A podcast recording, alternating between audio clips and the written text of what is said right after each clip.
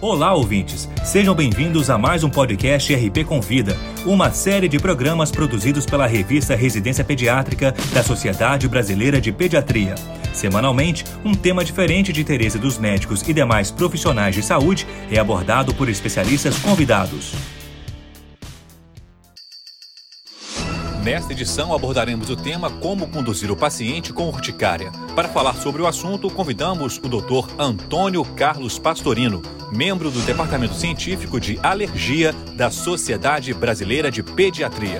O especialista também é chefe na Unidade de Alergia e Imunologia do Departamento de Pediatria do Instituto da Criança e do Adolescente do Hospital das Clínicas da Faculdade de Medicina da Universidade de São Paulo. Acompanhe a exposição. Nós sabemos que as urticárias são afecções cutâneas muito frequentes, uh, de natureza fugaz, a maior parte das vezes.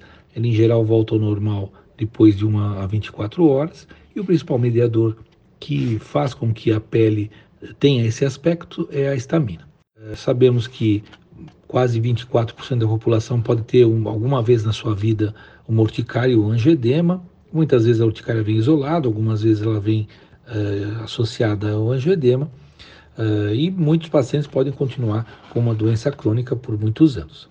As urticárias são divididas na realidade em dois grandes grupos: urticárias agudas, uh, que são a maioria das urticárias em crianças, são basicamente causadas por agentes infecciosos e os vírus são os predominantes nesse, nesse aspecto. Bactérias, parasitas e fungos também podem ser causadores de urticárias agudas em criança. Alimentos, alguns alimentos, especialmente leite, ovos, amendoim, castanhas e peixes, alguns medicamentos, antibióticos, inibidores da enzima eh, conversora de angiotensina e também os, os anti-inflamatórios não hormonais. Picadas de insetos são outras causas bastante frequentes. E nas urticárias crônicas, apesar de serem um pouco mais raras em crianças, elas acometem 0,1 a 0,3% das crianças e 0,5 até 1% da população geral.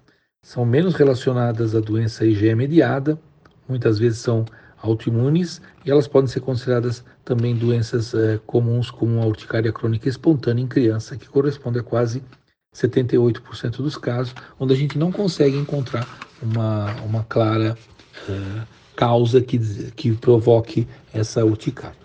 As urticárias agudas, em geral, a gente deve ter rapidamente uma história, um exame físico geral, tem que descartar se naquele momento nós estamos frente a uma anafilaxia, porque algumas urticárias agudas podem ser o início dessa anafilaxia, e tratar basicamente os sintomas. Né?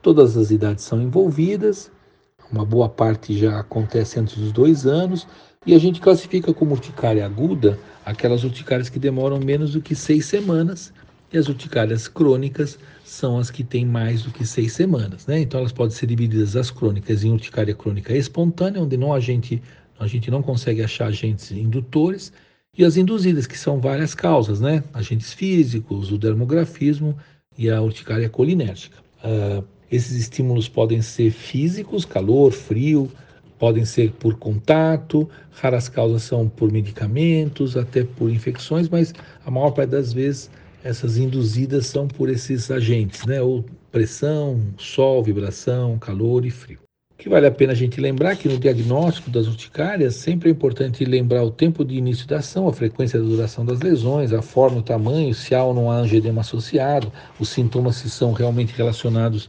a um quadro mais agudo, como a anafilaxia. E o tratamento basicamente vai uh, de encontro aos antistamínicos. Os antistamínicos de segunda geração são os mais indicados. A gente pode usar vários antistamínicos de segunda geração porque eles são mais seguros, a gente tem mais condição de usar alguns antistamínicos, inclusive é, mais novos, né? A desloratadina, a fexofenadina em, menores, em maiores de seis meses, loratadina e bastina até cetirizina em maior de dois anos, uh, são uh, mais indicados nas urticárias agudas. E se eu tiver alguma queixa mais anafilática, tratar com anafilaxia. Principalmente iniciando com adrenalina intramuscular e depois, se for necessário, antistamínico e corticoide para evitar uma fase mais tardia dessas urticárias. Esse foi o Dr. Antônio Carlos Pastorino falando sobre como conduzir o paciente com urticária.